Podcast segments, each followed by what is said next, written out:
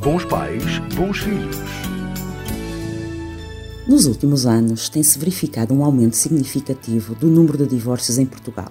O divórcio, mais que um qualquer ato isolado, é um processo complexo que poderá assumir uma complexidade ainda maior quando falamos em conflito e em crianças e jovens. O impacto do divórcio não é igual em todas as crianças e jovens, uma vez que a idade, a personalidade, a história de vida, a estrutura familiar e a qualidade das relações pais-filhos são importantes fatores a considerar. No entanto, nunca as crianças e jovens poderão ter uma boa adaptação ao divórcio dos pais se estes se focarem nas suas próprias frustrações, nos seus próprios desejos de vingança, esquecendo, desta forma, o superior interesse dos filhos.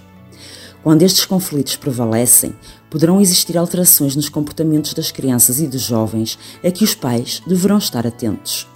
Assim, em crianças mais pequenas, poderão ocorrer situações de enurese, maior dependência em relação a um dos progenitores ou até mesmo a diminuição do rendimento escolar.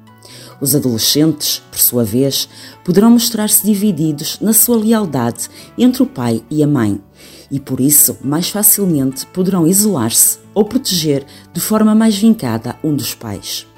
Desta forma, é importante que os pais estejam atentos às necessidades dos filhos e que, numa situação de divórcio, possam garantir aos filhos que ambos continuarão sempre a ser os pais e que gostarão sempre deles. Não pedir aos filhos para tomarem partidos.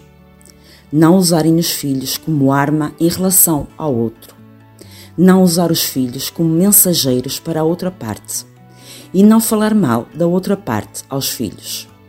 Não se esqueça dos direitos das crianças no divórcio, uma vez que os seus filhos têm direito a serem protegidos por ambos os progenitores e, desta forma, sentirem-se incondicionalmente amados por ambos. Até à próxima semana e lembre-se: onde há família, há amor. Bons pais, bons filhos.